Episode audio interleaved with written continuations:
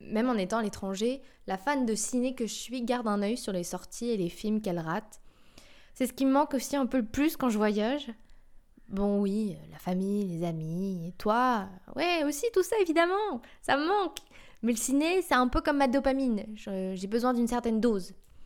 J'ai découvert sur les routes la nouvelle bande-annonce de Vice Versa 2, tu sais, le film d'animation. Et j'avais beaucoup aimé ce film à l'époque parce que j'espérais secrètement que c'était aussi simple. Si j'aime pas les légumes verts, c'est parce que mon petit perso aime pas. Pas ma faute. Non, je suis pas triste, c'est mon petit perso qui a foiré aujourd'hui. Désolé. J'étais très forte aussi plus jeune pour rejeter la faute sur les autres. My bad. Dans la bande-annonce, on voit qu'il y a une nouvelle émotion qui fait son apparition, et c'est angoisse. Et j'ai hâte de voir la place que ce film va lui donner, parce que plus on grandit, et plus on est supposé gérer ses émotions. Prendre le lead sur tous les persos de là-haut, là, dans ton cerveau. Et pourtant, c'est pas si simple. Parce que ce qu'on nous dit pas, c'est qu'en grandissant, on fait face à de nouvelles situations qui mettent à mal nos émotions. Alors dans cet épisode, je vais essayer de te donner un peu mes tips que j'ai appris en cours de route pour gérer, maîtriser, apaiser peut-être mes émotions. Bienvenue dans ce nouvel épisode de Let's Glow Girl. Ah et si, j'ai oublié.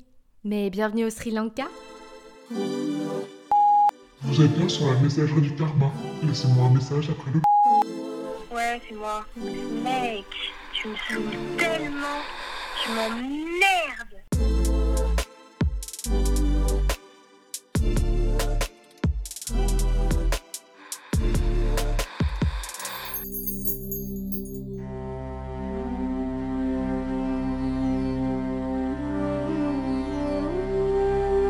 J'avoue, le Sri Lanka, c'était pas trop prévu au début du voyage.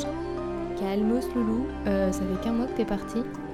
Je prévoyais de rester plus longtemps en Inde, mais au bout d'une semaine, j'étais en mode bon, ok, alors il faut que je parte d'ici et il faut que je parte vite. Heureusement, ça s'est apaisé et je me suis mise à adorer ce pays. Mais trop tard, ben, le billet d'avion était déjà pris. Mais c'est pas grave parce que j'en ai pas fini avec l'Inde, je reviens l'année prochaine, ça c'est déjà acté. Donc non seulement je quitte l'Inde, mais je sors aussi en même temps de l'ashram. Euh, pour être sûr de bien profiter, je me lève super tôt, genre à 4h du mat, pour me la jouer euh, un peu sorcière. je suis allée à la plage me baigner. Tu me diras euh, que la plage c'est plus sympa le jour. Ah ça je te l'accorde. Ça je, valide. Mais comme c'est interdit pour différentes raisons, j'ai pas eu l'occasion de me baigner. Et je peux pas partir d'ici sans avoir fait un plongeon. Ah j'ai une réputation à tenir. Bref, je me lève assez tôt, donc je me fatigue d'emblée. La perspective de partir de la l'ashram où je me sens bien, ça me met un peu mal. Je suis un peu beaucoup triste, mais je suis bien entourée, je suis choyée, donc euh, ça va. Commence alors un assez long voyage, vraiment comme je les aime. Je sais pas pourquoi je m'inflige ça. Trois heures de train, ça va. Où je me fais un peu emmerder. Normal, je suis en Inde, j'avais oublié. Euh, je sais que je suis fraîche, hein, mais c'est pas parce que je suis restée enfermée une semaine dans un havre de paix que le pays a évolué en termes de droits des femmes.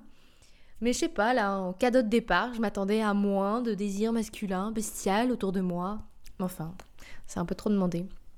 Amour et compassion, amour et compassion, loulou, amour et compassion. En ville, je prends un bus pour rejoindre l'aéroport. Mec, je te vois en fait avec ton téléphone. Genre, demande-moi un selfie. Fais pas le truc en douce comme si j'allais pas m'en rendre compte. En plus, je serais ravie de prendre ce selfie avec toi. Amour et compassion, amour et compassion, loulou, amour et compassion. Je passe la sécurité à l'aéroport. Ah bon, il y a un truc dans mon sac. la bonne surprise. Mec, je sais que tu sais qu'il y a que dalle. T'as pas besoin de perdre ton temps de me faire perdre mon temps pour savoir d'où je viens. La France, ouais, je suis française. Mon premier avion d'école, il est 19h. Deuxième passage à la sécu, même non problème de sac. Oui, je viens de France, French, yeah. Mm. Amour et compassion, amour et compassion, Lolo. Amour et compassion. Décollage du second et dernier avion à 1h du mat. Je sais pas pourquoi je m'inflige ça en vrai. Enfin, tu le sais d'avance que ça va capoter un moment avec une organisation pareille. J'arrive à l'immigration, et il y a un Indien qui se met derrière moi dans la file.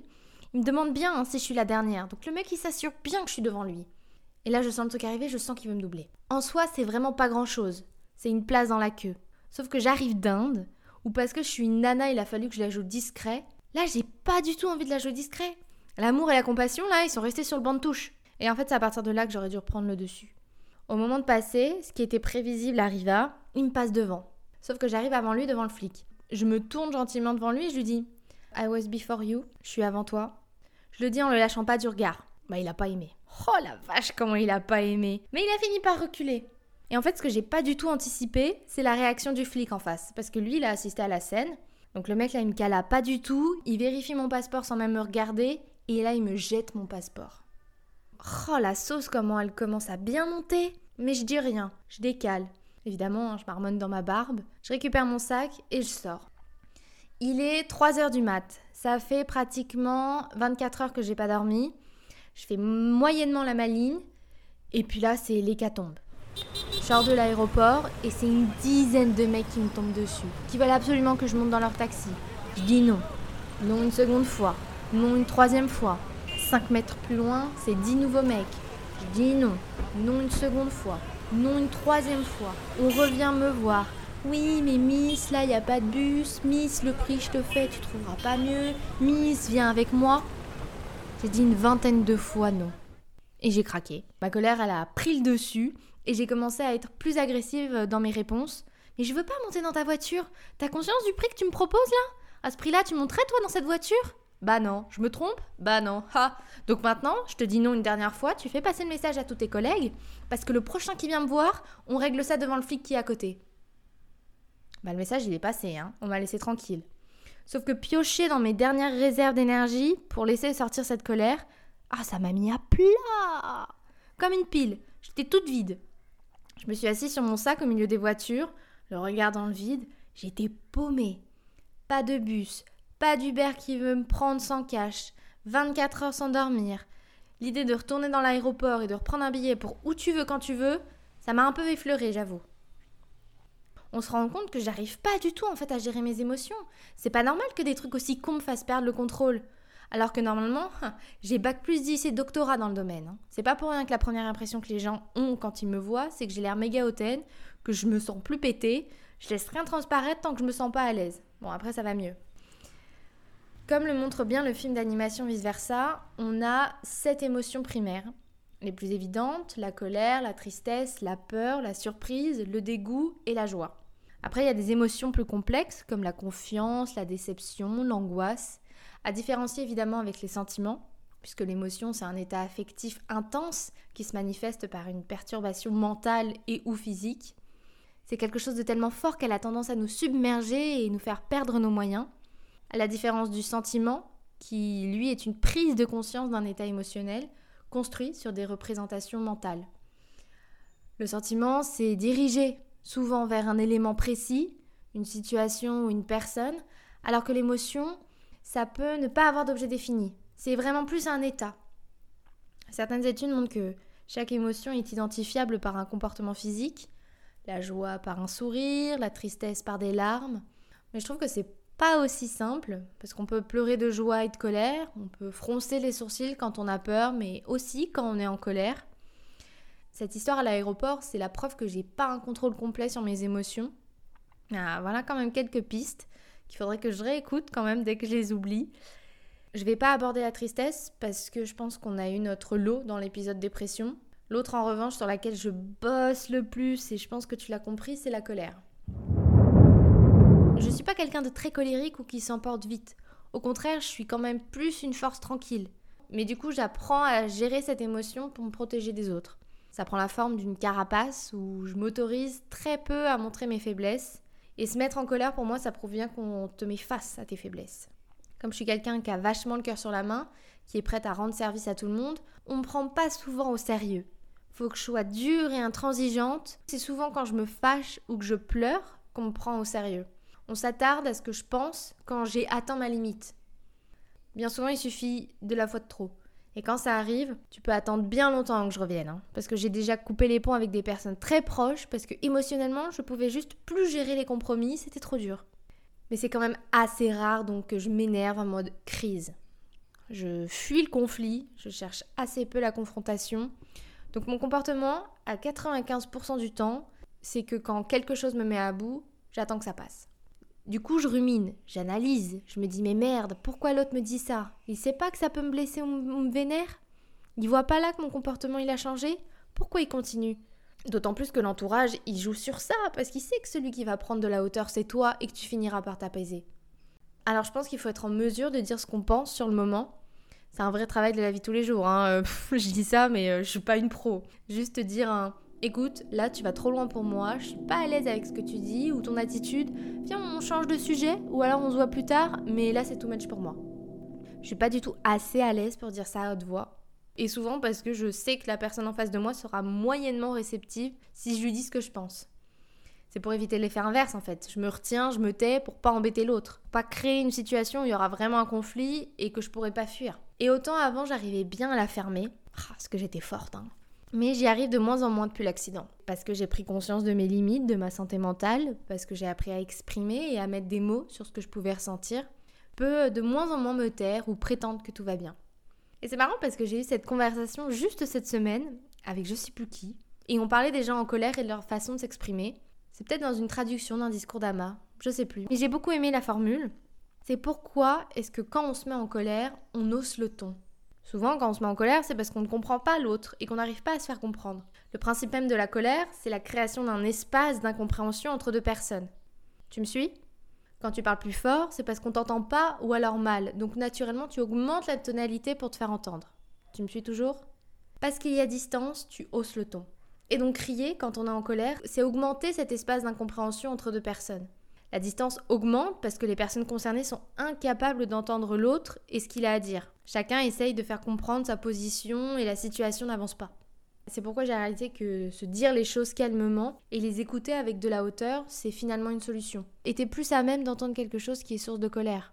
Toute cette année, il y avait des sujets que je ne voulais pas aborder.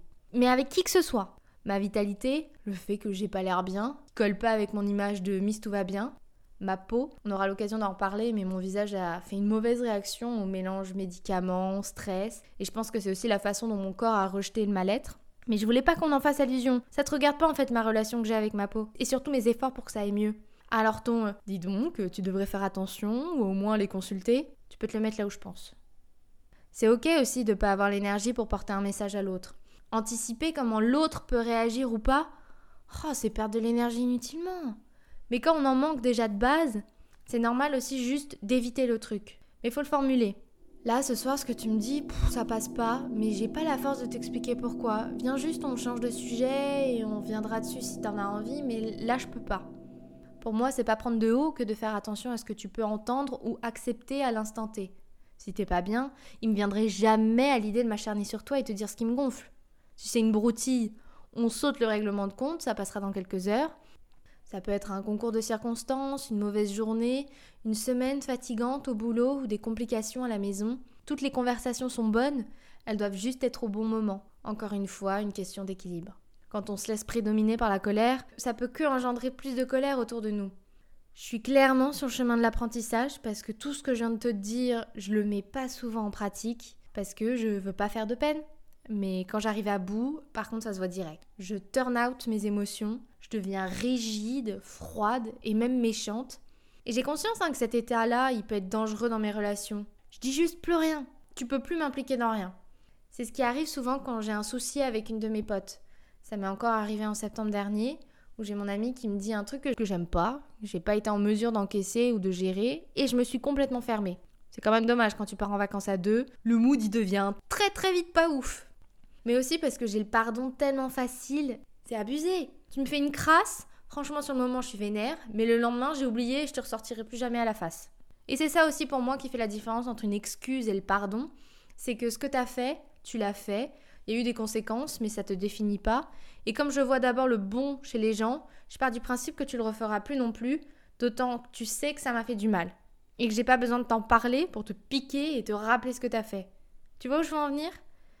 Parce que pour moi, utiliser un souvenir blessant en mode rappel, c'est pas avoir pardonné. Bref, c'est sympa, mais des fois ça se retourne facilement contre toi parce que les gens en abusent et se permettent trop. Heureusement que j'ai pas rencontré de vieux mecs dans ma vie, hein. Mais maintenant que j'en parle, je pense d'ailleurs qu'on aura l'occasion de reparler de mon comportement affectif dans mes relations, mais je pense dans un autre épisode. Mais avec les mecs que je côtoie, tu fais un truc qui me plaît pas, mais alors qui me plaît pas, hein, c'est dehors, ciao bye il y a zéro retour en arrière possible. Là, je suis intransigeante. Le pardon n'existe pas. Mes dernières relations, elles sont plus tempérées. La dernière m'a un peu guérie de la précédente. Ou dans celle-ci, mais j'étais la pigeonne de service. J'ai jamais vu quelqu'un autant se moquer de moi. Mais le truc, c'est que je me suis laissé faire pigeonner. Donc c'est principalement ma faute. Et ça, ça n'arrivera plus, sois-en sûr. Donner beaucoup aux autres, sans vraiment savoir comment recevoir, ça m'a complètement mindfuck. Dès que quelqu'un fait quelque chose pour moi, naturellement, je suis méga gênée. Je sais pas où me mettre. Je suis là, ah, merci, c'est gentil, mais fallait pas. Alors que moi, je le fais les yeux fermés matin, midi et soir. Pour pas m'attarder que sur la colère, je vais te parler de la peur, parce que j'arrive pour le coup bien à maîtriser cette émotion. J'ai peur de très peu de choses. Bon, l'abandon et le rejet, ça compte pas. Ou du moins, on aura l'occasion aussi d'en reparler plus tard. Mais sinon, j'ai pas de blocage. Genre plonger dans l'eau sans fond, pas de problème. Me retrouver dans une grotte très très étroite, je gère. Goûter des trucs un peu chelous, pourquoi pas. Sauter dans le vide en parachute, on le fait dans l'heure. J'ai pas de phobie, il y a des trucs qui me mettent moins à l'aise que d'autres, mais rien m'empêche de faire quelque chose. Si je suis face à quelque chose d'inconnu et que je sais pas comment je vais réagir, ou alors je sais que ça peut ne pas me plaire, j'ai comme un mantra qui m'accompagne tout le temps, qui est en mode meuf, vas-y, ça dure quelques secondes, quelques minutes, quelques heures, et après c'est fini. À l'échelle de ta vie complète, qu'est-ce que ça représente? Rien du tout. Alors let's go, meuf. Ouais, t'as reconnu? Le nom du podcast, il vient principalement de ce mantra, de ce truc que je me répète pour passer une épreuve pas agréable. Alors pardon, hein, mais ce podcast est agréable. Je sais pas pour toi, mais moi j'aime bien. Donc tu peux me le piquer si tu veux, si ça peut t'aider. Pas le podcast, hein, le mantra. Les émotions, quand on n'arrive pas à les gérer, c'est autant destructeur pour nous que dans notre relation avec les autres. Parce qu'on perd notre équilibre, on n'arrive pas à maintenir notre place et on déborde. En grandissant, on attend de nous un certain contrôle de ce qu'on ressent. Je vais pas dire un parfait contrôle parce que c'est impossible, mais au moins de savoir se tenir. Dieu, ce que je déteste cette formule? Se tenir être dans le contrôle, autant dans sa vie personnelle que professionnelle. Mais donc, est-ce que c'est vraiment la solution Est-ce que c'est de vriller quand il y a la goutte de trop? Est-ce que c'est comme ça que ça marche aujourd'hui? Ce qui expliquerait l'augmentation de burn-out, en fait, par exemple? Ou est-ce qu'il faudrait pas, de temps en temps, accepter de vider son verre et de le garder à moitié plein? Pour avoir été quelqu'un qui garde beaucoup et pour avoir appris avec le temps, ne rien dire et attendre que la foudre te tombe dessus, c'est pas la solution. Il y a quelques années, quand j'étais plus jeune, une énergéticienne m'avait prévenu que j'avais tendance à refouler mes non-dits, et donc cette mauvaise énergie, dans mon sein gauche, que je devais y faire attention. Elle m'a nettoyé la zone et m'a conseillé surtout d'extérioriser. Ça m'avait bien interpellée quand même à l'époque. Hein. Et la semaine dernière, je me suis laissée énergétiquement tripoter de nouveau, mais par un très très bon ami rencontré à l'ashram, donc c'est chill. GG, si tu passes par là, petite dédicace. T'es un des seuls qui m'ait tripoté le sein comme ça. Mais qu'est-ce que je raconte? Bref, merci Gégé. Mais donc c'est bien un travail de tous les jours parce que malgré le fait que maintenant je fasse gaffe, j'avais encore des petites noirceurs à ce niveau-là. Il faut accepter de recevoir ses émotions et de reconnaître la validité de ta réaction. On reste essentiellement des êtres humains, hein. on a le droit à l'erreur. Parce que oui, tu as le droit de te mettre en colère, tu as le droit d'être déçu ou triste. C'est toi et ta personne et c'est ok. Je sais pas quand les codes se casseront définitivement concernant cette question, parce que je trouve qu'on entend encore un peu trop souvent les Wow, mais t'es fou, t'es folle, vas-y, abuse pas. C'est quoi cette réaction là Mais t'es beaucoup trop dans l'excès. Pardon, mais euh, t'es qui pour pas respecter mon émotion et donc moi-même? Laisse-moi le temps d'analyser si j'en fais comme tu dis trop. Si c'est le cas, je viendrai m'excuser. Mais sinon, je veux plus jamais t'entendre dire un truc pareil me concernant.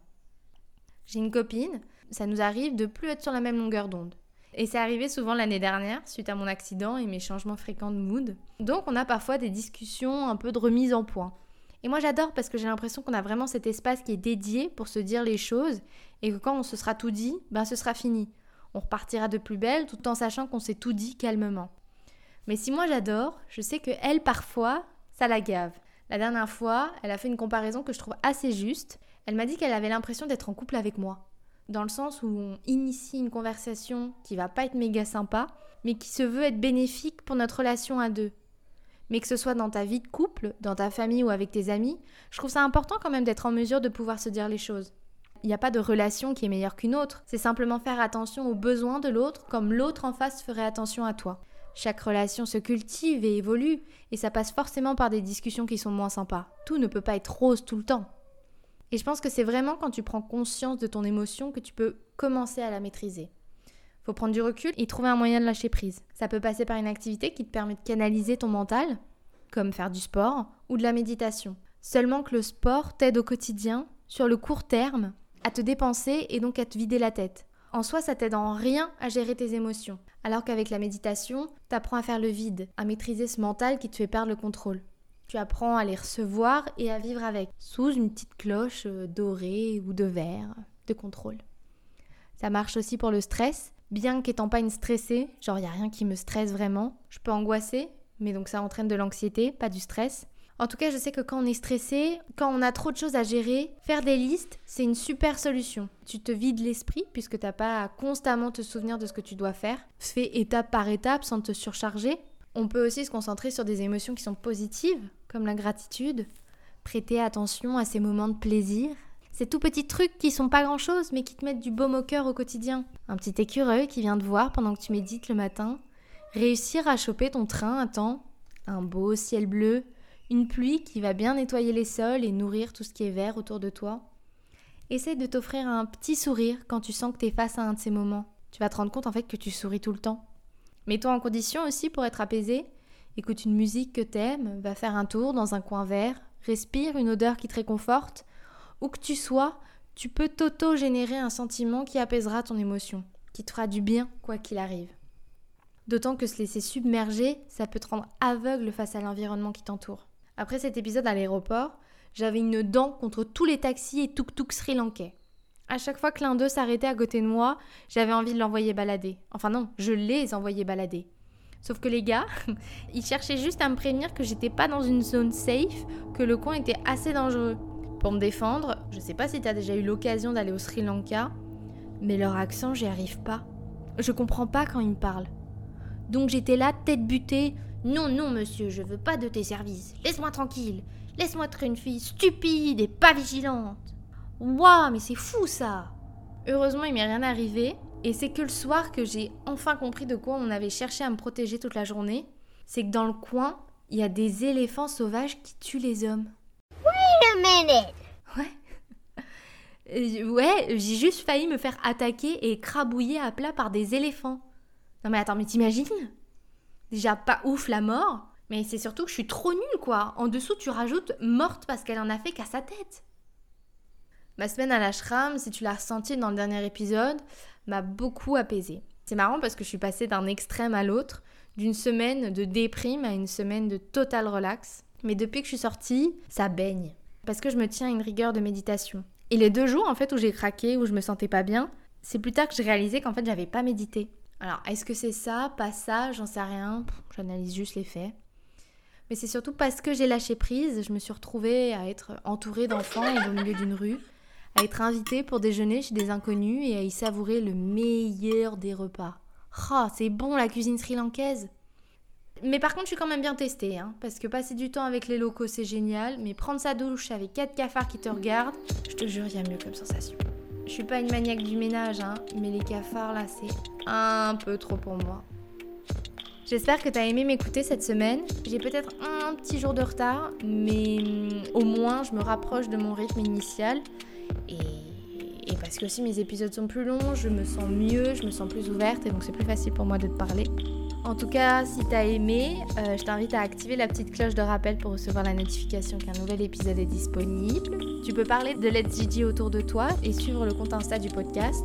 Je te souhaite une belle semaine et à lundi prochain. Bisous